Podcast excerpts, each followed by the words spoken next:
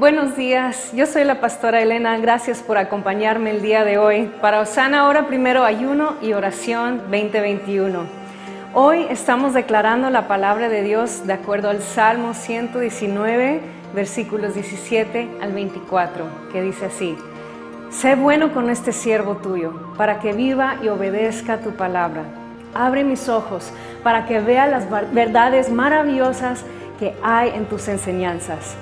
No soy más que un extranjero en la tierra, no escondas de mí tus mandamientos. Siempre me conmueve el deseo de conocer tus ordenanzas. Tú reprendes al arrogante, los que se alejan de tus mandatos son malditos. No permitas que se burlen de mí y me insulten, pues he obedecido tus leyes. Hasta los príncipes se sientan y hablan contra mí, pero yo meditaré en tus decretos. Tus leyes me agradan y me dan sabios consejos. Qué poderosa es la palabra de Dios para nuestras vidas. Y ahora te invitamos a que te unas en oración para que esta palabra avive nuestros corazones, nuestros hogares, nuestra congregación de Osana y nuestra comunidad y todas las naciones del mundo. Vamos a orar juntos.